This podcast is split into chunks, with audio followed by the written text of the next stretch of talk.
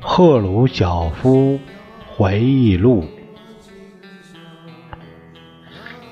翻译张岱云、王长荣、陆宗荣、潘旭年、关可光等，播音事了。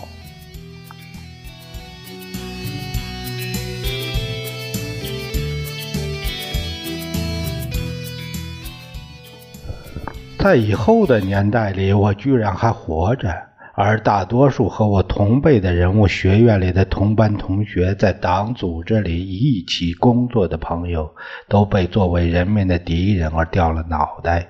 我时常问自己，我是怎样幸免的？我确实忠诚于党的这个事实，一向是不容置疑的。但是我那些牺牲的同志也是忠于党的，而且他们也为维护斯大林总路线的斗争做了贡献。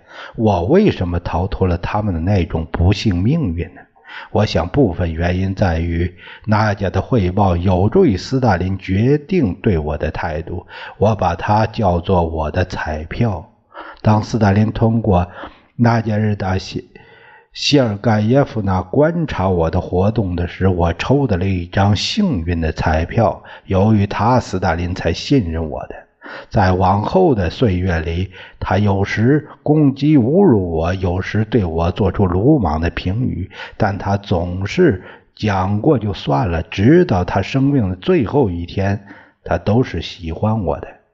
如果说这人，爱任何人，那将是愚蠢和自作多情的想法；但是他很尊重我，则是毫无疑问的。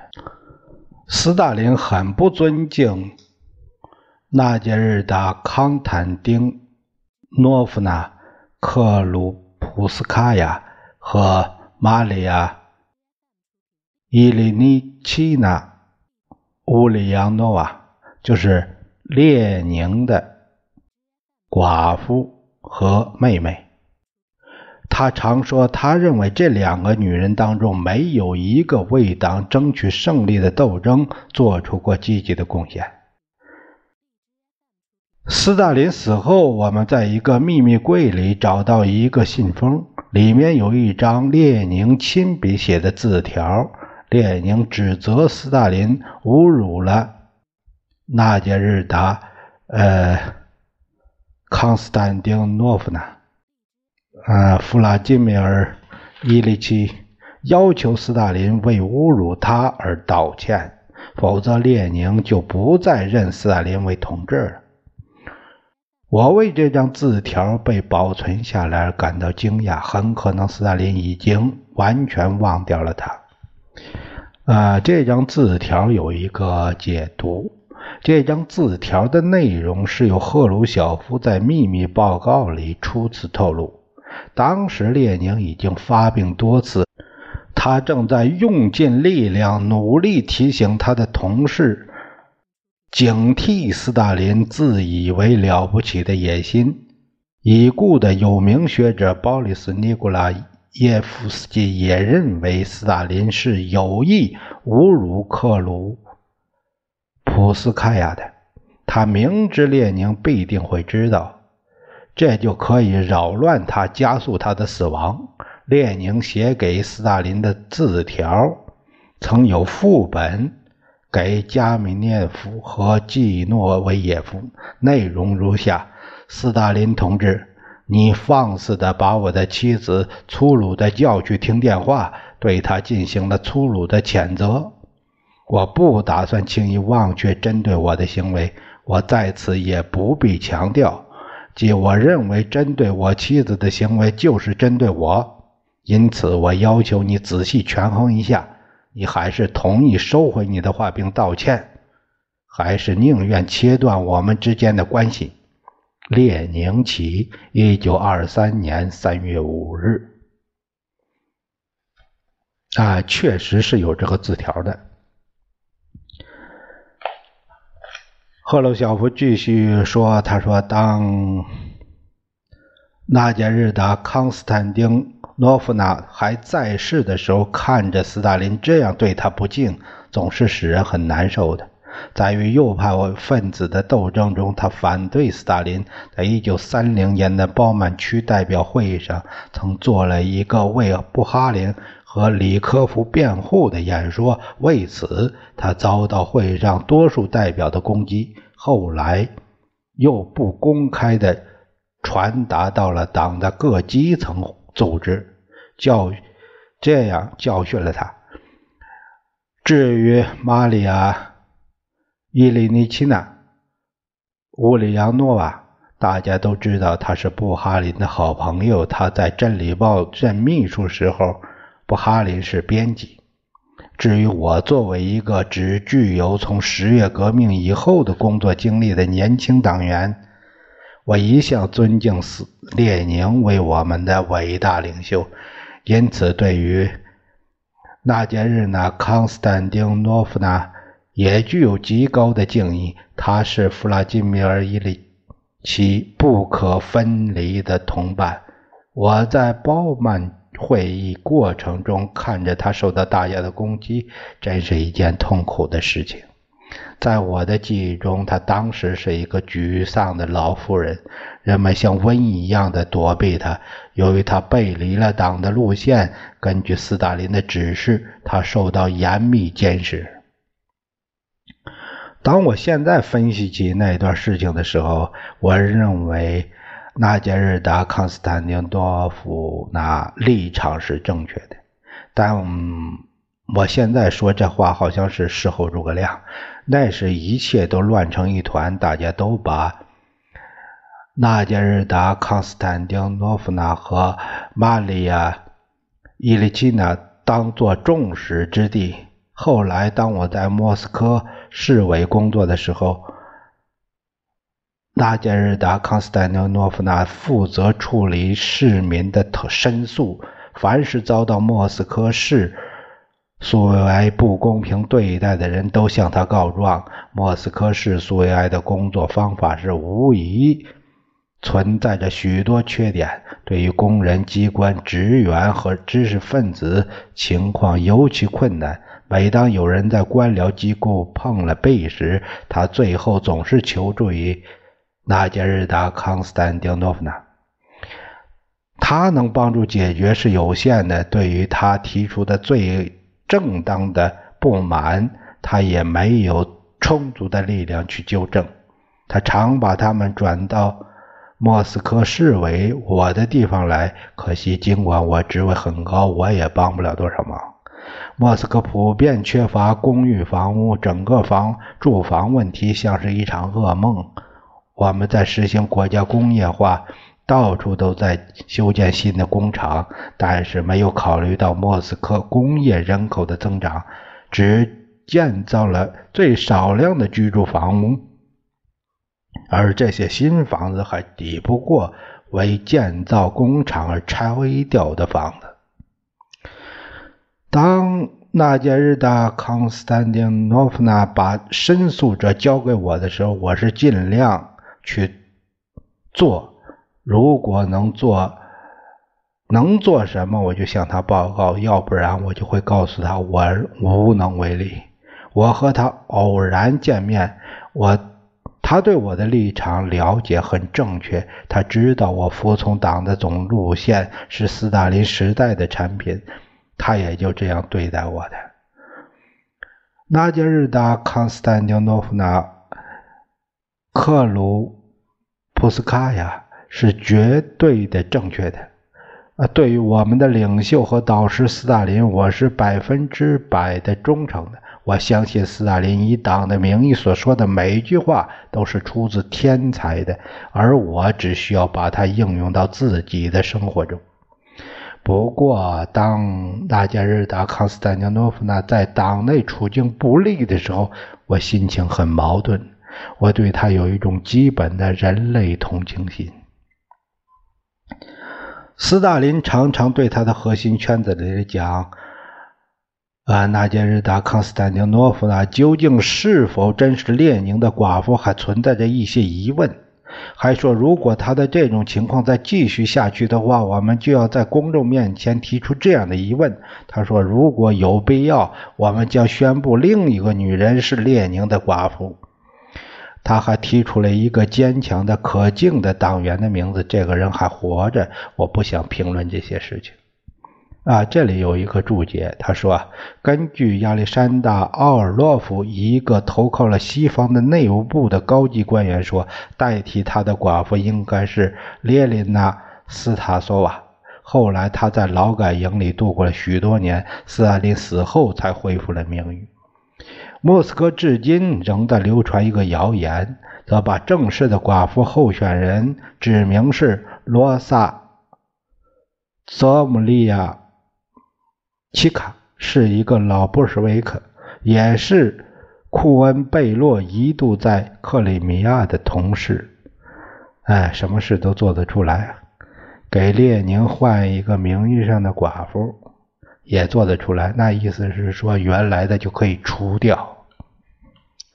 我认为斯大林对待克鲁普斯卡娅的态度，只是他对列宁本人不尊敬的另一个例证。对于斯大林来说，没有什么神圣的东西，包括列宁的圣名在内。斯大林在公众面前从不吐露一句反对克鲁普斯卡娅的话，但是在小圈子里，他却说了各种关于他令人不能容忍的话。他也并不是在随意说些闲话，他要从心理上影响我们，要降低我们对列宁的无限热爱，以抬高他自己作为我们时代无可争议的领袖以及伟大思想家的地位。为了这个目的，他小心的，但是有意识的向他周围的人头脑中灌输了这样一个概念：在私下里，他对列宁的看法与他公众面前承认的。不同，在这方面我要提一下卡冈诺维奇，他的行为使我感到作呕。别人也有同感，他是一个十足的走狗。斯大林只要抓抓卡冈诺维奇耳朵背后，他就会向党狂吠。卡冈诺维奇往往把椅子向后一推。站得笔直，嚎叫道：“同志们，现在是我们把真实情况告诉人民的时候了。党内的每个人都在不断的讨论列宁和列宁主义。我们对自己应该诚实。列宁死于一九二四年，他在党内工作多少年？在他领导下有什么成就？他把他和斯大林领导的成就比较一下吧。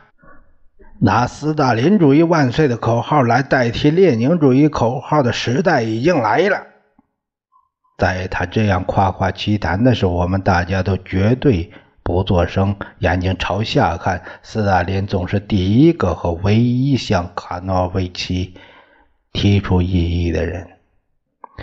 你在说什么？他会说：“你怎么敢这样说？”但是你从斯大林的音调里可以听出，他在盼望有人在反驳他。这个办法在农村里很常见。当一个母亲将要随同别人去另一个村子玩的时候，并且想要他的小的孩子同时去的时候，便会骂起他：“你留在这儿，你敢跟我？小鬼！”还用手指点着孩子，然后趁前来接他的人不注意的时候，这个母亲就会向孩子示意，轻声说：“来，跟我来吧。”于是孩子就跟在他身后跑。我自己常常看到这样的情景。斯大林也正是这样责骂卡冈诺维奇的。斯大林喜欢用下面这种对比方法来驳斥卡冈诺维奇：列宁是什么？列宁是一座高塔，而斯大林是什么？斯大林是一个小指头。有时他在说话的时候还用一个比拟来代替，而这个比拟是不宜在这里写下来的。康冈诺夫反倒更有勇气，而且持续重复他对斯大林的崇拜、推崇。卡冈诺维奇善于观察斯大林的假惺惺的愤怒。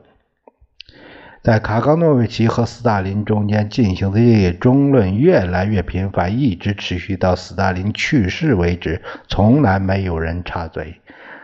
总是由斯大林最后讲一句话才算是了结。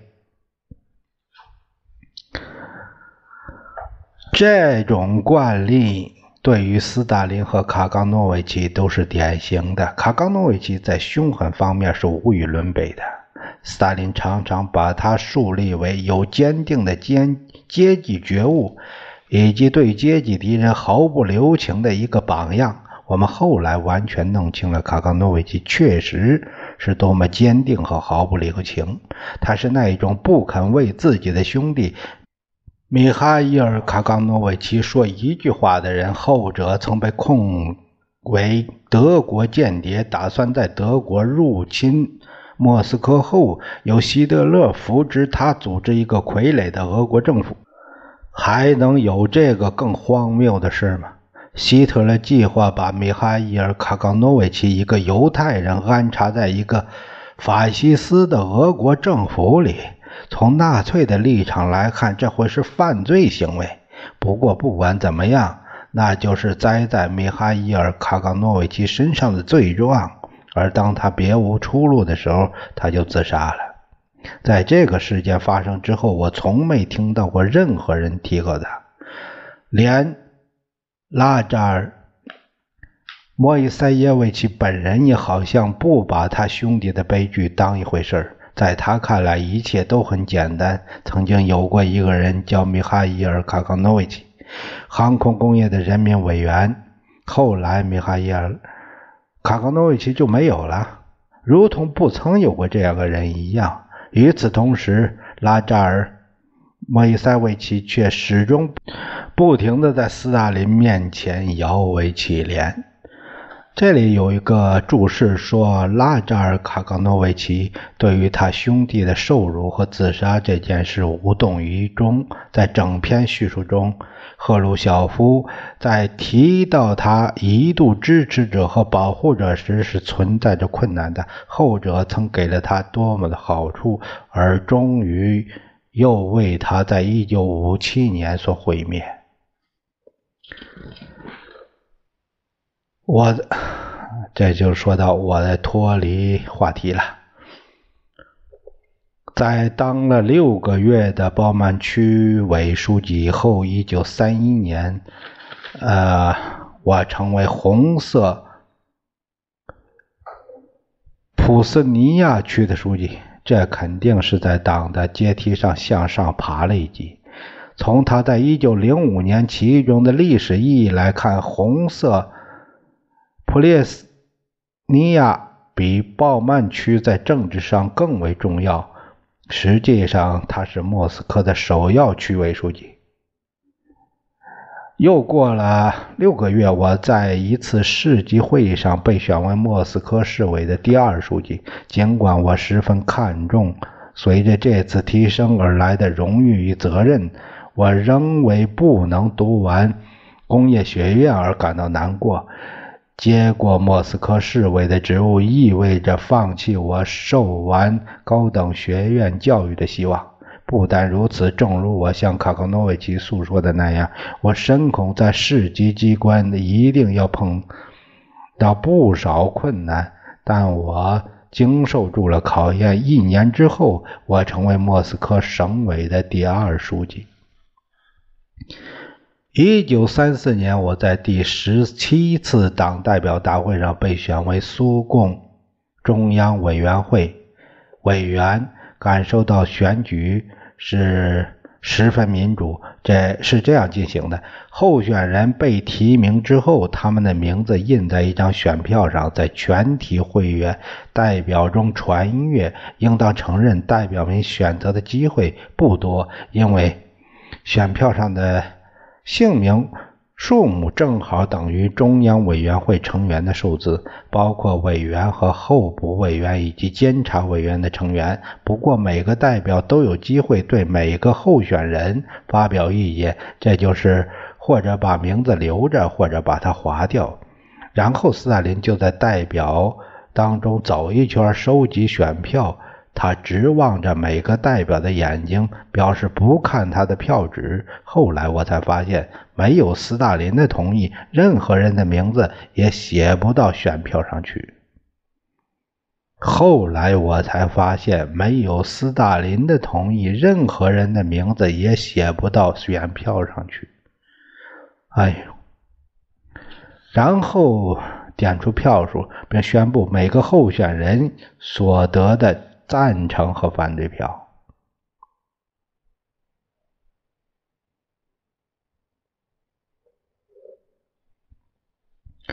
我记得在第十七次党代表大会上，萨林没有得到全票，六个人投票反对他。我为什么记得这样清楚呢？因为当我的名字宣布时，赫鲁晓夫我也是比全票只差六票被选入中央委员会的。这意味着我所处的位置比比得上斯大林，其他候选人则往往要。得到二十张、三十张甚至一百张反对票，候选人以多票当选。一九三五年，卡考诺维奇被任命为交通人民委员，免去了在莫斯科党组内他的职务。我被提升，接替了他，成为莫斯科省兼市委第一书记。这个。这里有一个注解，他说：“这说明了在斯大林下面，赫鲁晓夫是莫斯科市以及其他地区的绝对领袖。”这已经爬到斯大林第二了。在中央委员会的下一次全会让，我当选为政治局的候补委员，我感到既高兴又得意洋洋，但是也随之而来的繁重的责任感到害怕。这时我已是一个成熟的党的专职人员，但我还是保留着我的工具：卡钳、千分尺、直角尺、直尺、量筒。我不愿意切断自己和老本行的联系。照我看来，党内的职务是选举的。如果以后我不再重新当选，任何一天我都有可能回到金属装配工的老本行。我开始经常去参加政治会议会议的政治局的会议。那时候，斯大林至少在某种程度上仍然遵循着列宁主义的传统。正巧来到莫斯科的中央委员会委员，只要他们静静地坐着，不干扰工作，都可以出席政治局的会议。在这些会议上，关于党的领导如何做出决定，我学到了许多东西。能够与政治局委员坐在一起，能够和我们党的领袖并肩工作，能够接近斯大林，这一切像是我们事业中无上光荣的机会。多少年来，我全心全意地忠于中央委员会和斯大林。自从我初到莫斯科，听到斯大林在群众大会上演说以来，我一直敬佩他清晰的头脑和简明的阐述。我同样为他在较小的范围内演说时的简洁和清晰所打动。那是在一九三二年一次工业经营人员的秘密会议上，当时他是在系统阐述他的六大条件。现在我既成为政治局的候补委员，就经常有机会从靠近的角度观察斯大林的举止了。我对他的敬仰继续增长。的一三十年代中期的政治会议上。他对别人表现出来的忍耐和同情，实在使我神往。我可以举出许多例子来，但我只举一例。这是一件颇不寻常的事情，牵涉到随同我们一个贸易使团去拉丁美洲某国家一个年轻外交人员。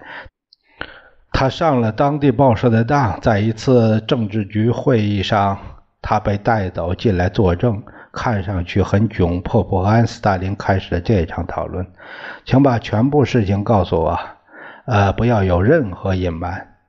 年轻的外交人员解释道：“他刚到达该国。”呃，以后就到一个饭馆去吃东西。我被安排到了座位，点了菜。有一个人过来坐在我身旁，呃，他问我是不是从俄国来的，我说是的。然后他开始问各种问题，呃，来买什么东西的，在军队里服役没有，会打枪吗？我告诉他我在骑兵部队里待过，枪还是打的不坏这类的话。然而叫我大吃一惊的是，在第二天报纸上出。出现了一篇文章，全是胡说八道。什么我是一个真正的高加索牧童，一个高明的射手。关于我来的目的，将要买些什么东西，准备付多少价钱，还编了许多谎言等等。不久以后，大使馆就对我说：“我最好回到祖国来向您汇报。”这就是发生的事情。我只求。您考虑我做出这件事情的措施是出于缺乏经验，并非有任何坏的意图。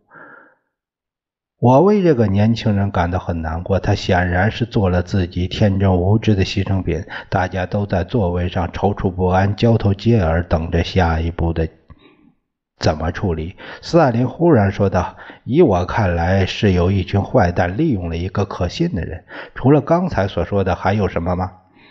没有了，那么这件事就算结束了。斯大林望着年轻外交官的眼睛说：“希望你以后多当心点散会的时候，那个可怜的人只是坐在那里张着口，他为自己的好运气吃惊的连动都不能动了。然后他就抓起公文包，急匆匆的走了。